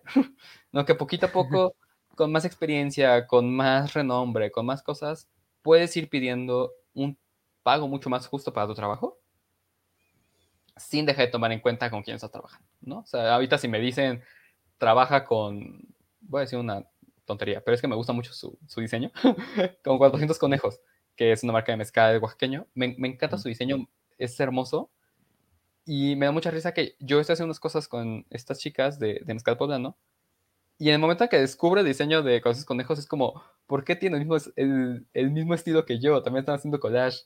Entonces como, me copiaron. No, no me copiaron, claramente no pero este, me, dio mucha risa esa parte. si fuera a trabajar con ellos, pues les cobraría, yo creo que hasta el no sé, como cinco veces lo que cobro a estas chavas. Porque, porque son empresas completamente distintas. Igual he trabajado con, pues contigo trabajé, he trabajado con otro par de artistas, y es como, pues no, o sea, vaya, no, no eres, con, con, todo el respeto que te tengo, amistad, no, no, no es acá, ay, no sé, voy a decir una pendejada, perdón, gente por Tú, adelante, adelante, adelante. Fernández, ¿no? Por, por, por, decir un, un, nombre, ¿no? Es, pensé en folclore mariachi, perdón. Eh, no en, en teoría sí. Ok, bueno, claramente, ¿no? Esas debidas anotaciones dentro de lo que es el folclore eh, y el mariachi no es esta persona que gana no sé cuántos millones de pesos por un concierto, por un disco, sino que vas empezando, estás haciendo, pues claramente no te va a cobrar lo mismo, sería algo completamente injusto, ¿no? Entonces es eso, como tener conciencia de con quién estás trabajando y tener conciencia con otras personas también que no están cobrando lo que tú cobras, eh, porque su situación no está permitiendo que lo, que lo hagas, que lo hagan. Entonces, balances, ¿no? Entonces todavía es un eterno depende. De todas maneras, o sea, volvemos a lo mismo que comentamos hace rato, ¿no? Para todos hay. Para todos hay y poquito a poco estos espacios también ayudan mucho a que tengamos esta oportunidad de aprender a valorar. No, o sea, sí expresar, pero para expresar que, que como consumidores aprendan a valorar el, trabajo que hay detrás de un proyecto artístico, ¿no? Muchas veces, y me ha tocado, que sea como, es que nomás es un dibujito, es como, güey, o sea, sí es un dibujito, pero es un dibujo que estoy conceptualizando, que tiene, bueno, lo mismo, ¿no? Ya más de 15 años que llevo dibujando, eh, una carrera detrás, o sea, ya son cosas muy, tiene un trasfondo muy fuerte lo que estoy haciendo. Entonces es poquito a poco poder ir compartiendo experiencias, hace que la gente entienda el por qué hay cosas que pueden sonar caras, en contraste a, a, este, a otras ofertas pero el por qué tiene ese valor. Claro que, o sea, que, es, que es, caro, ¿no? Exacto, también, siempre. el caro es subjetivo. Sí, o sea, si vas a ver, si por ejemplo, ¿no? Dices, ok, le quiero dar una serenata a mi pareja porque me encanta. Entonces, ¿cuánto cuesta la serenata? Dos mil pesos. Uy, no, ¿qué voy a pagar yo dos mil pesos por o sea, no estás pagando por alimentar cinco músicos, ¿no? Estás pagando por la, experiencia de que tu pareja, si nunca ha recibido una serenata, tenga una serenata, ¿no? Habla, estaba, di un precio como estándar, ¿no? Tampoco voy a decir que todo el mundo cobra dos mil pesos, por favor, no vayan a exigirle a un mariachi de 15 personas que solo les cobre dos mil. Es un ejemplo, ¿no? Es algo random. Sí, pero pues, o sea, es a, lo mismo, ¿no? Para todos ahí habrán, o sea, en el campo de los músicos también se ve muchísimo eso. Sí. De que está, y sobre todo, por ejemplo, en las clases de música tengo compañeros conocidos que a comunidades de vulnerables, por llamarlo así, les cobran 20 pesos por clase o 5 pesos a los niños, ¿no? Sí, porque pues es más que todo un apoyo y demás. Pero esas mismas personas en sus clases como que normales, aquí en la ciudad, por decirlo así, ya dentro de Jalapa, te están cobrando 200 pesos la hora. Entonces, o sea, sí se ve el, el, el, pues, el balance y como dices tú, hay un dicho que no sé si lo puedo decir, pero lo voy a decir. Sí, como que dependiendo del sapo la perrada, dice por ahí. O sea, aplica, siento que aplica en, en las cuestiones de las artes y pues también tú qué quieres hacer, ¿no? Y qué estás ofreciendo. Porque si, por ejemplo, dices tú, mis stickers valen 10 pesitos, ¿sí? Pero pues tú le estás metiendo la parte artística, estás vendiendo una parte tuya en ese sticker, ¿no? No es lo mismo que comprar por 15 pesos 50, que son producidos en masa. Exacto, que no tienen un concepto detrás, que son incluso situaciones de otras personas, ¿no? Que realmente imágenes de internet son memes que no están haciendo, sino que también toman la foto y la hacen, es eso, es como aprender a valorar y entender que hay diferencias entre las cosas y que esas diferencias son las que marcan un precio. Que también como decía una de las chicas de acá de, Facebook, dice que el arte es invaluable, también yo lo creo. O sea, creo que ponerle un precio al arte es muy complicado, es muy complejo. Pocas personas algún día te van a decir realmente que eh, les pagaron justo por su parte, porque creo que tiene un valor emocional que no le podemos poner un valor monetario. Entonces, dentro de lo que cabe, tenemos que vivir de esto. no, entonces, dentro de lo que sabe, podremos ir haciéndolo, pero pues, siempre les digo, todos son depende, ¿no? Son gigantescos dependes de la vida. bastantes, bastantes, bastantes. Bastante, sí. No, y es que yo, por ejemplo, en el caso, eh, Jorge es la primera persona en el área de diseño e ilustración con la que yo trabajo en toda mi vida. O sea, de hacer algo para mí, porque, por ejemplo, ya se mencionó en otro momento, me tocó trabajar este con, con Antonio y demás, ¿no? Pero en el caso de Jorge, la primera persona que yo llegué y le dije, ¿sabes qué? Te voy a contratar porque yo necesito esto. Entonces yo desconocía precios, desconocía métodos de trabajo, desconocía todo. Y bueno, lo mismo, yo llegué diciéndole, no tengo la menor idea de qué quiero, ¿no? Porque sí, o sea, yo en las cosas visuales yo no sirvo, yo soy la persona menos visual del universo. Entonces, eh, a mí me llamó mucho la atención, este, y perdón que ande aquí ya ventilando tus intimidades, este, que justo cuando yo le pedí el presupuesto, este, me dijo, ok, dame tantos días porque me voy a informar, ¿no? Y ya después me comentó que sí fue y le preguntó a sus amigos así de, oye, por esto, como cuánto debería cobrar y por esto no sé qué y cómo funciona y no sé qué. Y me mandó ya un presupuesto hecho y derecho, mm, excelente. Y ya cuando lo contrato para trabajar y demás, este, a me llamó mucho la atención. O sea, porque eso es un trabajo impresionante y también lo mencioné al principio. Lo que hace Jorge en cuestión de investigación, mis respetos, o sea, soy muy fan. Este, porque nos sentamos un día, o sea, de que agendamos hacer una videollamada un día que estuvimos ahí como hora y media, dos horas platicando, echando chisme. Él me preguntó de mi vida, de la música, de acá y de allá. Y después, como una semana después, llegó a mí con un documento con referencias visuales de todo lo que yo dije. O sea, hasta en plan de colores, ¿no? Yo sé, ¿en, ¿en dónde dije, no? o sea, porque mío. conceptualizar es algo muy difícil. O sea, verdaderamente conceptualizar en el arte que sea, ya sea ilustración, música, teatro, este, drag, lo que sea, conceptualizar es algo muy, muy, muy complicado.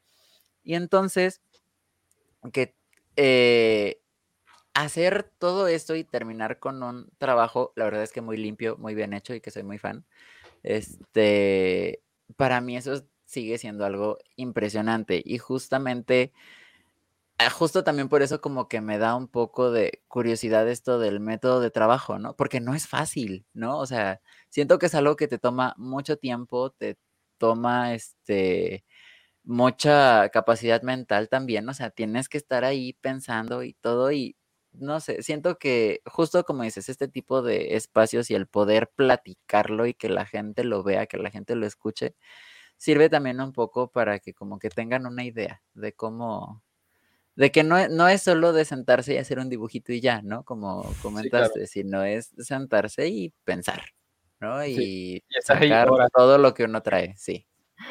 y así como, bueno, es que esto sí funciona, esto sí funciona y luego ya dejó de funcionar, o luego lo haces así en bocetito, se ve muy bonito, lo pasas ya digital y dices, qué porquería acabo de hacer, y empezar. Entonces, no, hombre, son... Eh, aprecien a sus diseñadores, diseñadoras eh, locales y neta, cuando tengan la oportunidad, paguen lo que ellos están pidiendo, porque sí son trabajos bien densos, son cosas muy, muy complicadas. Luego, ahorita vuelvo mismo con José, el mundo folclórico es algo que yo le comenté. Puedo conocer mucha, mucho de lo visual y mucho como dato curioso, porque yo soy muy curioso, pero así de que todo lo que me, me contó ese día, de los tipos de arpas y de todas las diferencias en la música folclórica, yo no, conocía nada, ¿no? Entonces, ese trabajo de, sentarte y escuchar y entender, y de ahí todavía siguen investigando para saber qué es lo que tienes debes de llevar, es, es, es, todo un trabajito. Entonces, pues, consejo de anoche, aprecien a sus ilustradores, diseñadores locales, por favor.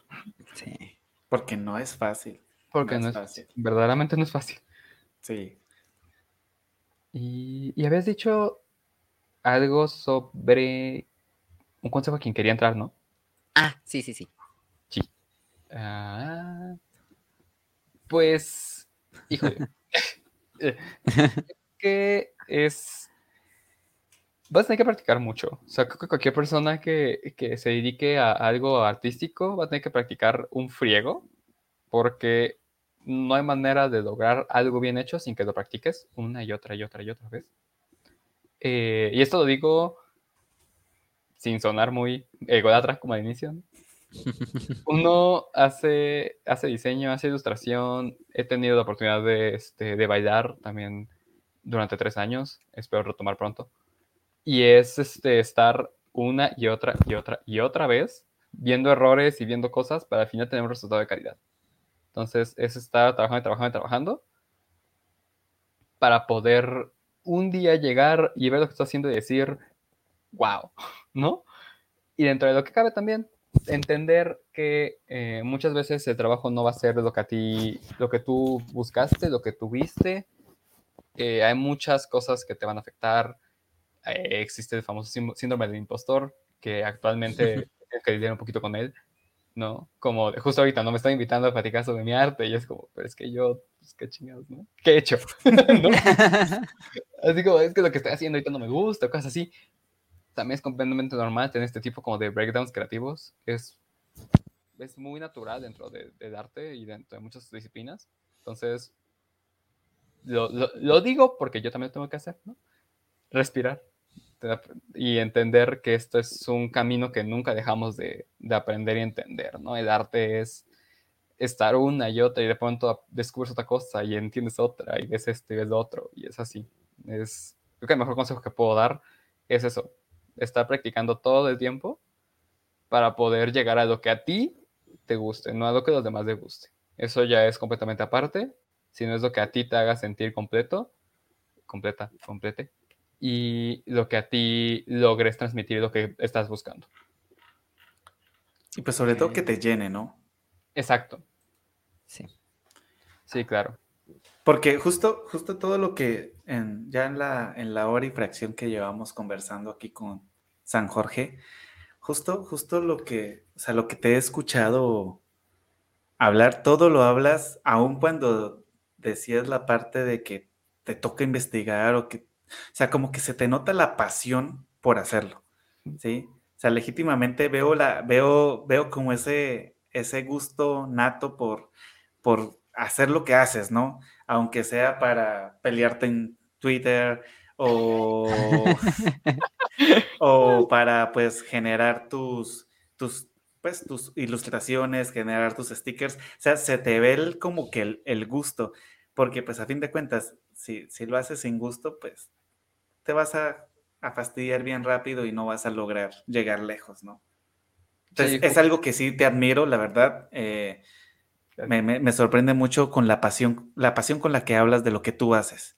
Porque aunque, aunque hay distintos artistas en el mundo, ¿sí? Y hemos tenido la oportunidad de conversar con varios, a muy pocos, bueno, muy pocos guiño guiño, se les, se les siente como que esa pasión, ese amor por, por, por el arte. Y justo como lo mencionaba José Eduardo, los invitados que hemos tenido, se nota que se desviven por lo que están haciendo. Sí. Independientemente que sea dedicado al arte o a la parte administrativa del arte, pero, o sea, se, les ve el, el gusto, vaya. Creo que hemos tenido muy buenos invitados, la verdad. Y gracias de nuevo, San Jorge, por aceptar la invitación. y de nuevo, y es que eh, eh, déjenme pensar tantito cómo fue, porque no me acuerdo, pero según yo, en orden de personas que yo invité al programa, fue Antonio, Jordan y Jorge. Si no estoy mal.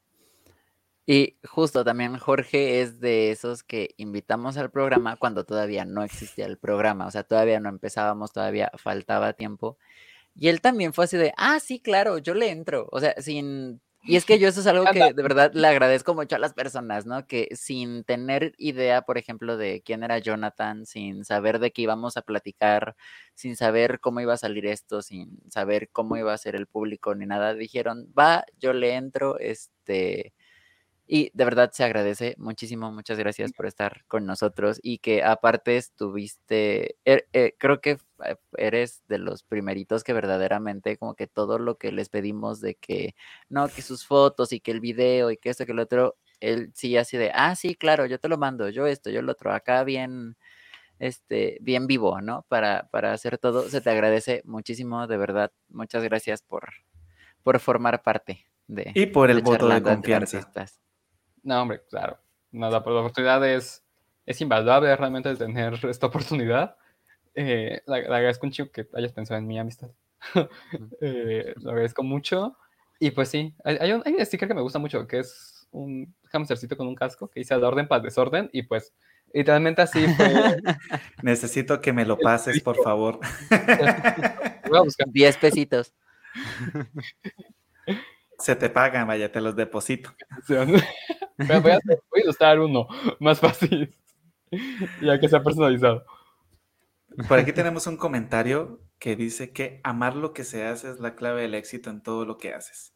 Y sí, o sea, sí. Justo hace como año y medio tuve una crisis existencialista, porque suelo tenerlas muy seguido. Pobrecita de mi esposa. Y hice así la, típica publicación que haces en Facebook, ¿no? Eh, que no va para nadie, pero resultan como 10 apedreados. Y fue así como de, o sea, ¿verdad? Si no te gusta lo que trabaja, si no te gustan lo que trabajas, renuncia y busca algo a lo que te guste, ¿no? Porque qué miserable puede ser tu vida si trabajas en algo que no te gusta. Pero fue así un comentario random, ¿no? Ala, recibí mensajes, recibí comentarios que, ah, pues perdóname por trabajar en algo que no me gusta. Y yo así, a ver, lo siento, yo ni sabía que no te gustaba lo que estás haciendo, ¿no? Pero sí, o sea, justo lo que, lo que, lo que comenté, o sea, se te ve, Jorge, que a flor de piel amas, vives para el diseño y qué bien, la verdad. Debo decir que esto me emociona más porque también estoy a punto de contratar a San Jorge para que trabaje conmigo como diseñador en, mi vida artística. Y, esta, esta, charla definitivamente como que, le puso el, toque porque para mí, es, para mí la música es muy importante, entonces tengo que rodearme de gente, de gente, de gente que ame, si es que si no, si no me equivocaba no era programa, de gente que ame lo que, lo que yo quiero que me ayuden a hacer, ¿no? Entonces está súper genial, Jorge te felicito, estás muy joven. Yo como el viejo de aquí, pues, la verdad te felicito muchísimo. Lo que, lo que haces, lo que has logrado, se nota que no ha sido fácil, pero aún así, qué bacano que lo estés haciendo. Qué chévere que le estés echando ganas, que estés motivado y que estés motivando a otras personas a ver el mundo desde una perspectiva diferente. Que siento yo que eso es lo que, lo que buscamos con el arte, ¿no? Claro que sí. Algo que quieras agregar tú, José Eduardo, porque ya estoy muy melancólico. pues, eh, para no acabar con las tradiciones del programa y porque ya llevamos acá un rato, sí me gustaría también hacerte una de las preguntas clave del programa y que te la advertí hace rato. Este, ¿tú tienes alguna anécdota de en tus 15 años que llevas ya en esto de la ilustración que te haya marcado para bien o para mal, pero que te hayas dicho, uy, sí, después de esto ya no fui el mismo? Eh, sí, creo que son dos. Ok. Una es un cúmulo de varias y la otra es muy... el, cúmulo de varias es lo que les dije al inicio, ¿no? Esta parte de, darme cuenta de, lo que yo he vivido, de, lo, de darme la oportunidad de escuchar a más personas y de realmente sentarme y reflexionar quién, es, quién, quién soy, qué, qué, he hecho, qué he hecho mal, qué, eh, qué puedo hacer por alguien más, eh, es un momento clave en el que empiezo a tener un arte mucho más político y que al mismo tiempo el tener este, no, sé cómo decir, este, este empuje a, querer empujar estas causas, pues invariablemente hizo que mi arte fuera mejorando. O sea, fue porque estoy dibujando cosas mucho más complejas y que cada vez necesitaba meter todavía más complejidad para que se entendiera mucho mejor el mensaje. Y eso se reflejó en áreas, en áreas de, diseño que no tenían nada que ver con política, pero que también fueron mejorando, ¿no? Poco a poco. Es, sí es un punto de, de antes y después de cómo fue evolucionando mi, mi trabajo. Entonces, ese es como el cúmulo de experiencias, ¿no? El ponerme a escuchar a la gente me dado la oportunidad de poder crecer como artista. Y yo creo que eso ya pensaba en eso y se me hizo muy bonito. Eh, que un día tuve una exposición en, la prepa eh, que fueron como 10 personas. Este, tampoco fue mucha gente, pero es la primera y única exposición que he tenido. Entonces se me hizo algo muy divertido, fue muy bonito y es algo que me encantaría volver a hacer algún día que tenga la oportunidad. Estaría increíble poder eh, tener una galería, llegar a tener así un espacio público donde poder eh, disponer mi arte, me encantaría.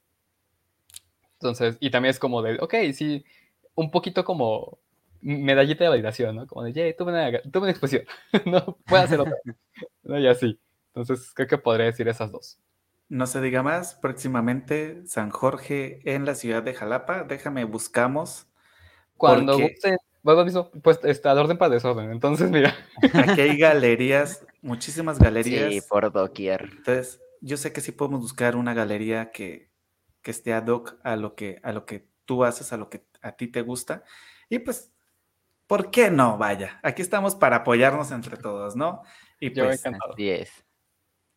Hasta ahora lo que, lo que he visto hasta ahora de San Jorge, a mí en lo personal me ha gustado mucho. Entonces, posiblemente más adelante les traemos noticias de la segunda exposición de San Jorge. no, yo, yo encantado y fascinado. Excelente. Excelente. Bueno, eh, continuando con esto, recuerden que en estos momentos en la ciudad de Jalapa estamos de festival, para los que están por ahí que pronto no estuvieron al principio, estamos en el noveno Festival Internacional Hay Títeres Moviendo al Mundo. Ay, Dios mío, está leyéndome el Del primero de octubre hasta el 28 de noviembre, Teatro El Rincón de los Títeres, aquí en la ciudad de Jalapa. Los que conocen la ciudad de Jalapa lo pueden ir a buscar. Si no saben dónde es, busquen el Monumento a la Madre. Ahí está por. ¿Cómo se llama la calle, José Juárez. Está en la esquina de Juárez y Enríquez. Enríquez creo que todavía, todavía es Enrique. Ávila Camacho. Ávila Camacho, es Ávila Camacho, ¿no?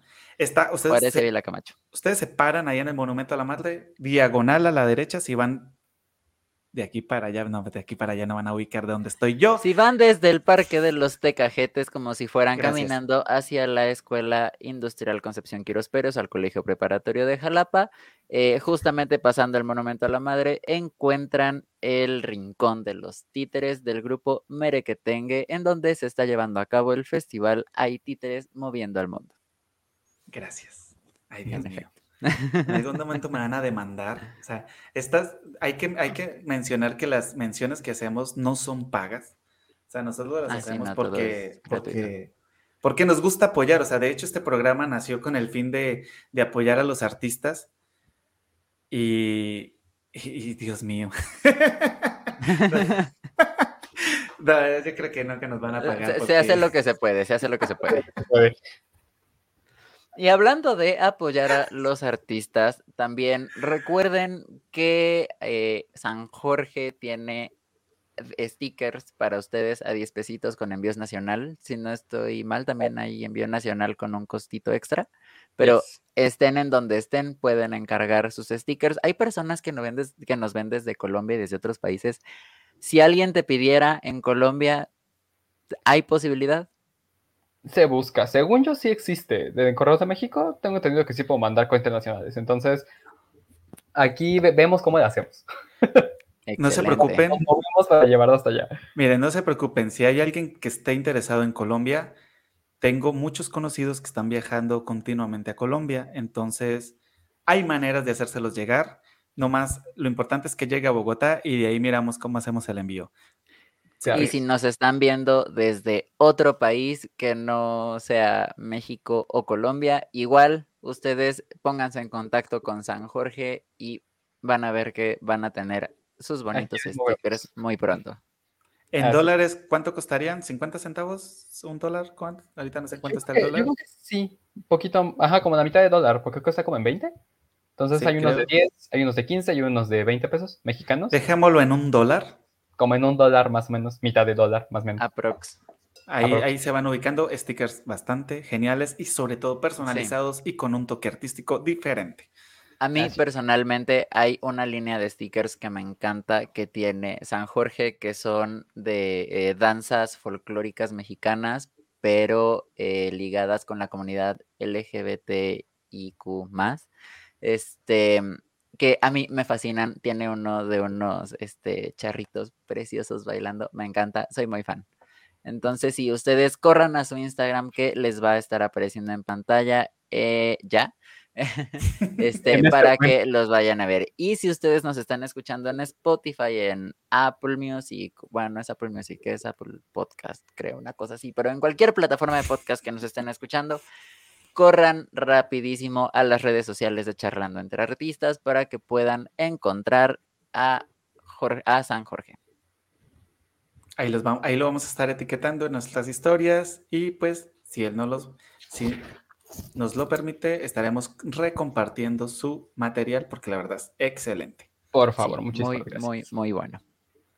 Y pues bueno, ha sido un programa, siento que ha sido un programa muy educativo el día de hoy. Educativo emocionalmente para los artistas. Sí, siento que ha sido bastante... Me gustó. A mí me gustó. Fui fan. Sí, la verdad es que sí. Muchísimas gracias, San Jorge. La verdad, no pensé que se fuera a tornar tan educativo emocional. Ay, perdón, es que no, no. Tiendo a ser esa señora. Disculpen. no, y está bien, está súper, súper bien. Justo hoy tenía una conversación con una compañera de trabajo porque le decía que cuando yo veía a mis estudiantes tocar, yo era como las mamás, esas mamás que lloran, que yo me convertía en una mamá que llora cuando veo a mis estudiantes y ahorita que mencionas fue como el flachazo así de, sí, todos tenemos como que un momento de señora donde afloramos. Queremos ir y, abrazar a todo el mundo, ¿no? Sí, sí. mamá gallina. De, eso, de ese concepto de mamá gallina. Y creo que pues nada, vamos como agradecer el espacio. Igual creo que no me, no me quería ir, es poquita labor de, difusión que, que, me siento con la responsabilidad de hacer, eh, ya que este es un programa que está haciendo en Jalapa. Eh, lamentablemente el 12 de octubre asesinaron a un chico que era, trabajaba en un hotel de la capital de Jalapa. Eh, es un posible asesinato de odio, un crimen de odio, entonces no me quería ir sin, sin mencionar a, a Miguel. No, haciendo un poquito de, de labor de difusión para que se sepa, para poder llevar un poquito más esta voz eh, de que estas cosas siguen pasando y pues tú, lamentablemente pasó en Jalapa, entonces me estoy con, con la responsabilidad de, de, hacer esa mini labor de difusión, ¿no? Para quien, quien necesite saberlo, lamentablemente acá pasó eso el 12 de octubre, entonces tener, tenerlo en cuenta, ¿no? Saber que esas cosas siguen pasando y que el trabajo que podemos hacer muchas personas puede ayudar a que ya no vuelva a pasar. De hecho, es importante, ahorita que lo mencionas, eh, Veracruz es uno de los estados, si no es que el estado con el mayor índice de crímenes de odio hacia personas de la comunidad LGBTIQ. Entonces, sí, sí es importante también ocupar estos espacios, sobre todo, por ejemplo, que en mi caso soy miembro de la comunidad este, es importante que también nosotros que estamos aquí, que de una forma u otra, por muy pequeño o por muy grande que sea el espacio, estamos saliendo y dando un mensaje a las personas y creo que es importante también como que hacer mención de estas cosas. Eh, ahorita, justo como dice este San Jorge, sí es importante también darles nombre, que la gente sepa que están ahí, porque justo es una noticia, en específico la de Miguel, que sonó mucho en muchos lugares, pero en Jalapa no. Yo la, he visto muy poca, eh, muy poco este, mm, cobertura de, de, lo que le sucedió a Miguel aquí en, en Jalapa en específico, lo cual me preocupa también un poco, pero pues ahí vamos, entonces, pues sí, es, es, es importante también mencionarlo. Y pues haciendo referente a lo que estuvimos comentando en la primera parte del programa, no hay mejor espiritualidad que practicar el amor. O sea, aquí lo importante, el, mejor discurso es, amémonos entre todos, vaya. No, por, no, no tenemos por qué, suficiente, suficientes problemas tenemos cada uno con andar buscando los de los demás. Entonces... ¿Para qué, para qué hacer la vida complicada a alguien, más? si, uno mismo se la complica. que sea más fácil.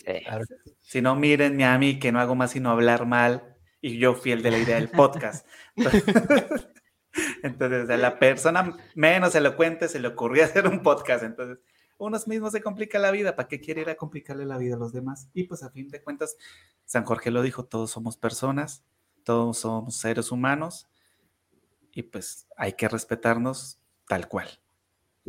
Siento yo que es un buen mensaje y si no se han dado cuenta, cambiamos el color del fondo porque obviamente venía un ilustrador y dijimos, esto tiene que verse diferente. Vean colorcitos. Claro, tiene que verse diferente y sobre todo ahorita que se viene una festividad que es importante, que para México, sobre todo para México, que más, más adelante les vamos a estar más adelante les vamos a estar comentando un poco para las personas que nos están viendo que de pronto piensen que no es algo, por ejemplo, en mi caso yo pensaba que no era algo bueno, que es esto, la celebración de Día de Muertos, porque pues en Colombia eso no se vive, ¿no?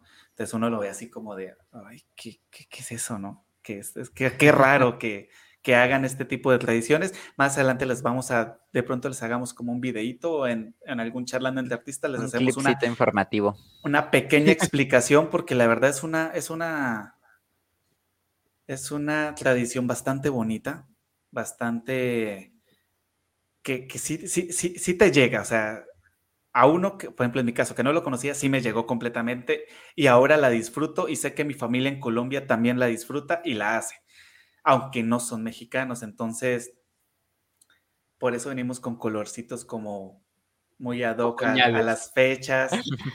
y pues, de, de paso, fue un color que en parte ayudó a escoger nuestro querido invitado. Entonces, disfrútenlo porque va a estar unos en algunos programas aquí acompañándonos este bonito color. Y esperamos que les haya gustado, ¿no? Porque decir, ay, no, ¿qué, color tan feo. No, pues no. Espero que no, por favor. si, quieren a quien culpar, fui yo. naranja, perdón. Búsquenlo en Twitter para que se peleen con él. y si les gustó, acudan a su Instagram a comprar su, sus bonitas ilustraciones. Eso sí. También recuerden, como siempre se les ha dicho y se les va a seguir diciendo, apoyen el arte independiente y apoyen también a sus artistas locales porque ese apoyo siempre es bienvenido, siempre se necesita y pues qué, qué mejor que hacerlo con personas con una calidad humana tan grande como la de San Jorge. Gracias. Y pues antes de cerrar el programa, sí le quiero enviar un mensaje a toda la comunidad folclórica mexicana, latinoamericana, colombiana que sí los queremos, sí los queremos. Todos hemos tenido buenas y malas experiencias, todos en todos los ámbitos, pero sí los queremos. No, no, es, no, es, nada personal, diría el padrino, son solo negocios. Luego uno se le sale aquí la, el, el, dolor, pero bueno, sí los queremos, sí los queremos, no lo tomen a mal. Esto es un lugar para compartir y expresarnos, así que volvemos a lo mismo. El, el discurso del amor es lo mejor que tenemos, así que no lo tomen a mal, los queremos mucho. Y esto fue Charlando entre Artistas. San Jorge, muchísimas gracias. Nos vemos en el siguiente programa con una gran invitada, Gina Narváez, desde Colombia, que casualmente está viviendo en México y tiene su productora de teatro aquí en México y en Colombia. Eso es una barbaridad de mujer, así que... y está joven. También, al igual que San Jorge, ha hecho muchísimas cosas y está joven. Así que los invitamos a que se conecten con nosotros el próximo 27, si estoy bien 27, ¿verdad? Sí. 27 de octubre, como todas las noches de miércoles a las 8 pm. Aquí nos vemos. Muchísimas gracias, Jorge. Quedamos eternamente agradecidos. Búsquenos en sus redes sociales. Recuerden suscribirse a este canal de YouTube. Ayúdenos a crecer para que lleguemos a más personas. Compártanlo con todo el mundo. Aunque no les guste los podcasts, compártanlo. Es la mejor manera que tienen para apoyarnos. Y compartan el contenido de San Jorge, que la verdad está bastante genial. ¿Algo más que quieran agregar, chicos? Nada más, muchas gracias. Eh, no, pues yo lo mismo, agradecer a San Jorge por estar aquí con nosotros, por dejarnos ver un poquito más de él, de quién es, de su trabajo y también a todos ustedes por acompañarnos esta noche y por seguirnos acompañando desde hace ocho programas. Muchísimas gracias. y pues nos vemos dos mesesotes ya. Qué, qué cosas, ¿no? Qué, qué emoción. ¿Cómo pasa el tiempo? Sí. Ya sé, ya, ya. Ya hay pues miércoles que llegan así como que uno dice, ¡Ah, ya es miércoles. pasa, pasa, se me está yendo muy rápido la semana. Este, y pues sí, nos vemos dentro de ocho días. Muchísimas gracias por estar. Muy buenas noches. Adiós. Bye. Bye.